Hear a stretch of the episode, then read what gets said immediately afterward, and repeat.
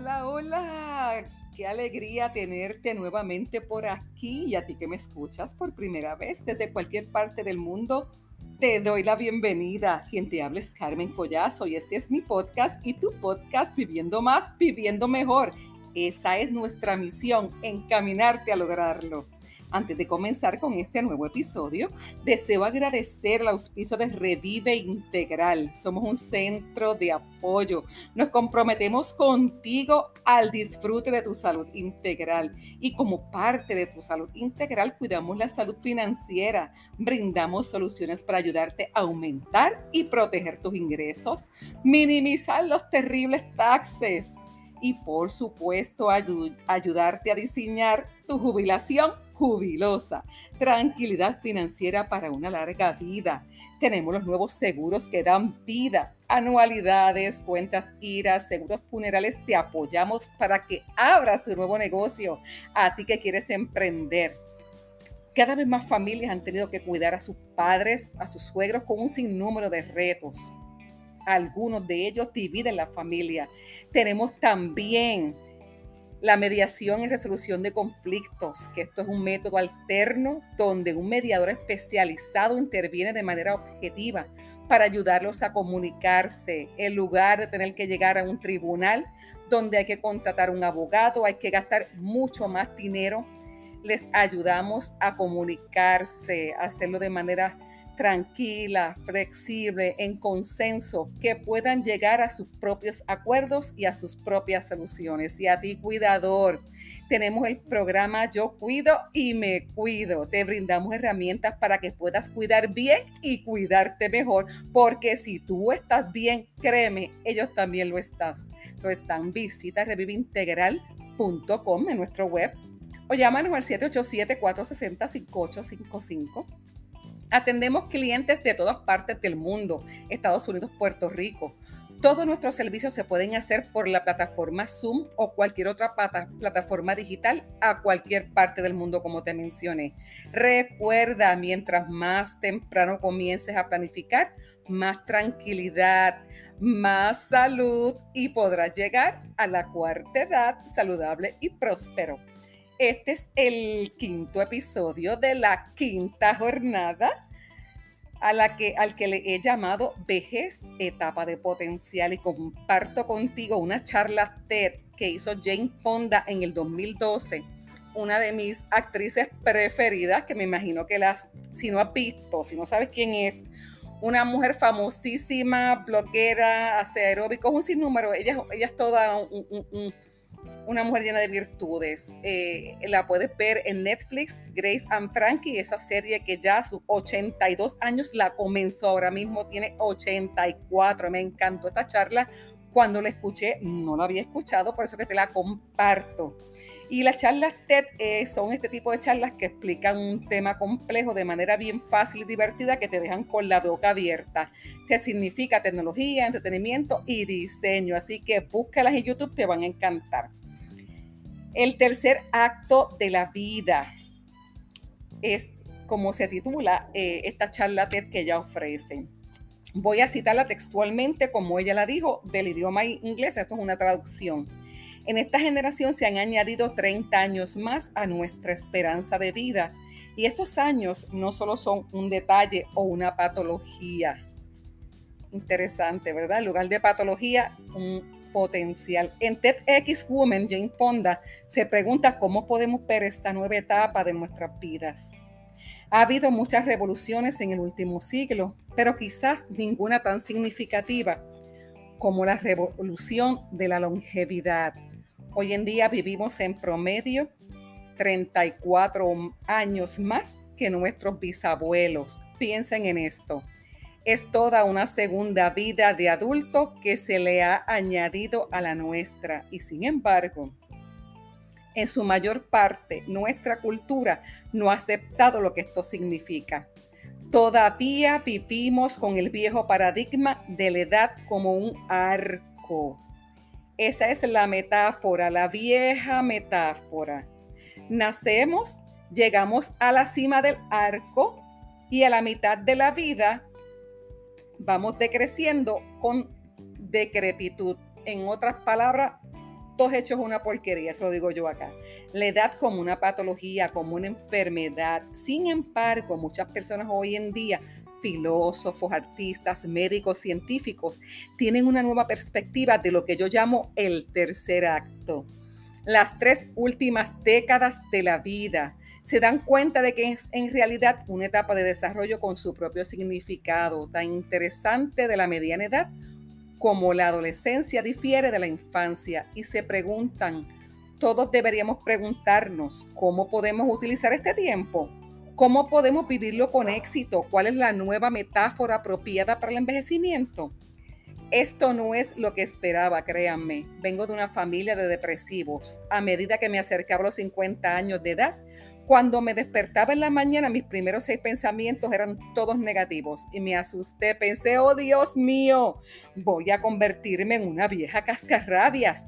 Pero ahora que estoy justo a la mitad de mi propio tercer acto, me doy cuenta de que nunca he sido más feliz. Tengo una fuerte sensación de bienestar y he descubierto que cuando uno está en la vejez, contrariamente a verla desde afuera, el miedo desaparece.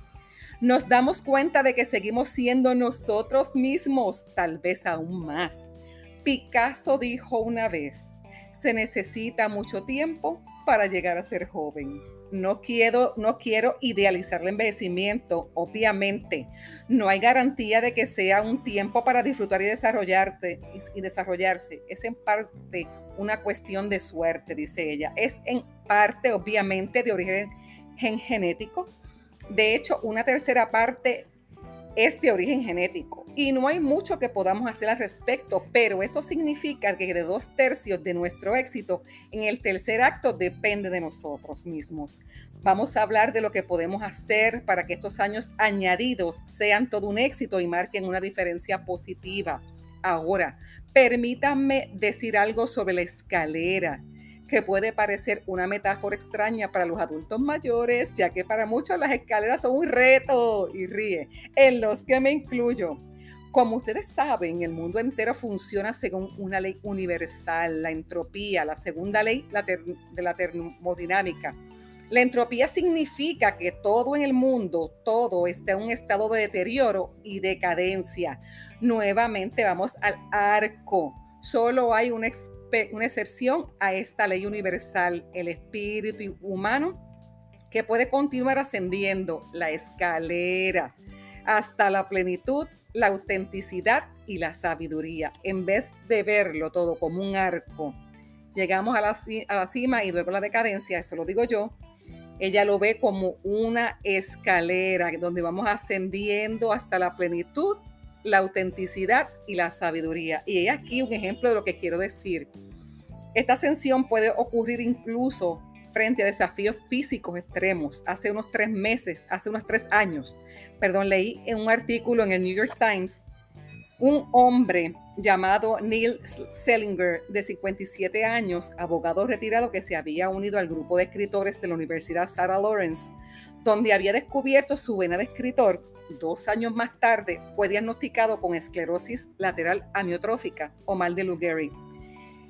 Es una enfermedad terrible, es mortal, daña el cuerpo, pero la mente permanece intacta. En este artículo, el señor Selinger escribió lo siguiente para describir lo que le estaba pasando y cito. A medida que mis músculos se debilitaban, mi escritura se hacía más fuerte. A medida que perdía lentamente el habla, ganaba mi voz. A medida que disminuía, crecía. A medida que perdía tanto, comencé finalmente a encontrarme a mí mismo. Neil Selinger, para mí, es la encarnación del ascenso por la escalera en su tercer acto. Todos nacemos con el espíritu, todos, pero a veces decae por los retos de la vida, la violencia, el maltrato, la negligencia. Tal vez nuestros padres sufrieron de depresión, Tal vez ellos no fueron capaces de amarnos más allá de nuestros éxitos o fracasos.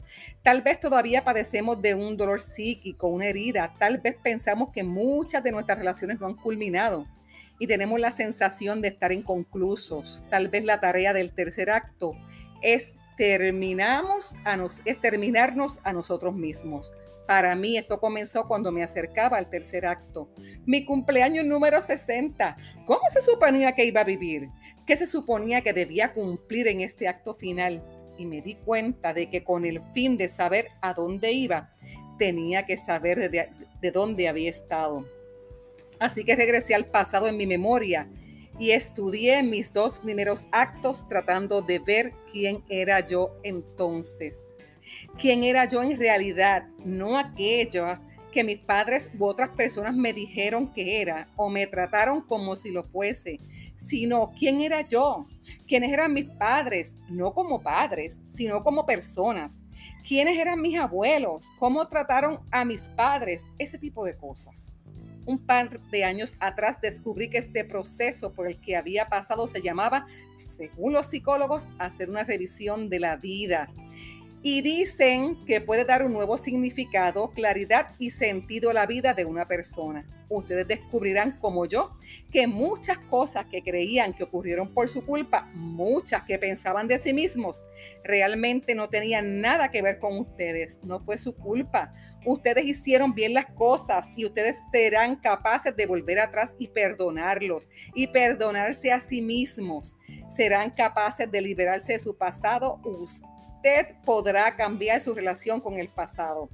Ahora bien, mientras escribía este discurso encontré un libro llamado El hombre en busca de sentido de Viktor Frankl. Viktor Frankl era un psiquiatra alemán que había pasado cinco años en un campo de concentración nazi y escribió que mientras se encontraba en el campamento podía decir si llegaban a ser liberados, quién quiénes iban a salir adelante y quiénes no. Y escribió lo siguiente, nos pueden quitar todo lo que tenemos en la vida excepto una cosa, la libertad de elegir cómo reaccionar ante una situación. Esto es lo que determina la calidad de vida que hemos vivido. No se trata de si hemos rico, si hemos sido ricos o pobres, famosos, desconocidos, sanos o enfermos. Lo que determina la calidad de vida es cómo nos relacionamos con estas realidades, qué significado le damos, qué tipo de actitud adoptamos frente a ellas, qué estado de ánimo les permitimos activar. Tal vez, con el, tal vez el propósito central del tercer acto es volver y tratar de, si es el caso, cambiar nuestra relación con el pasado. Resulta que la investigación cognitiva demuestra que somos capaces de hacer esto. Se manifiesta neurológicamente por vías nerviosas creadas en el cerebro verán que a través del tiempo, si reaccionaron negativamente a los acontecimientos y personas del pasado, se han establecido unas vías neuronales por medio de señales químicas y eléctricas enviadas a través del cerebro.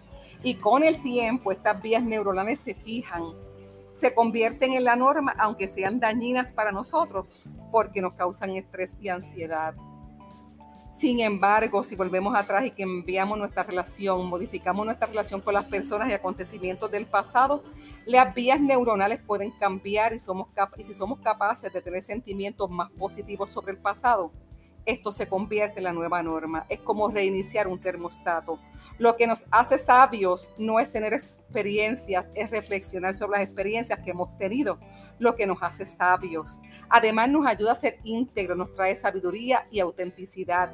Esto nos ayuda a convertirnos en lo que podríamos haber sido. Las mujeres todas íntegras, ¿no? De niñas comenzamos combativas, ¿sí? ¿Quién lo dice? Tenemos el libre albedrío, somos los sujetos de nuestras propias vidas, pero muy a menudo, muchas, si no la mayoría de nosotras, llega la pubertad, empezamos a preocuparnos por integrarnos y ser populares y nos convertimos en sujetos y objetos de la vida de otras personas. Pero ahora, en nuestro tercer acto, puede ser posible que regresemos al, que regresemos al punto de partida y sin saberlo por primera vez, y si podemos hacerlo, no será solo para nosotras mismas. Las mujeres mayores representan la mayor población mundial. Si podemos volver atrás y redefinirnos y llegar a ser íntegras, esto va a crear un cambio cultural en el mundo y dará un ejemplo a las generaciones más jóvenes para que puedan repensar sus propias vidas.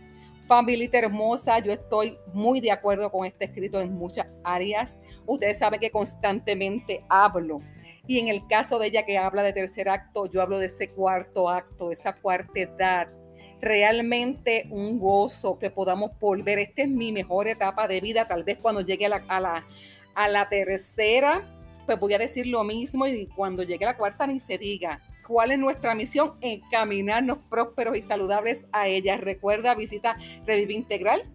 Comparte por favor este podcast y suscríbete para que recibas todas las, notificaciones nuestras. Un abrazo a todos, les amo familia hermosa. Bendiciones. Bye bye.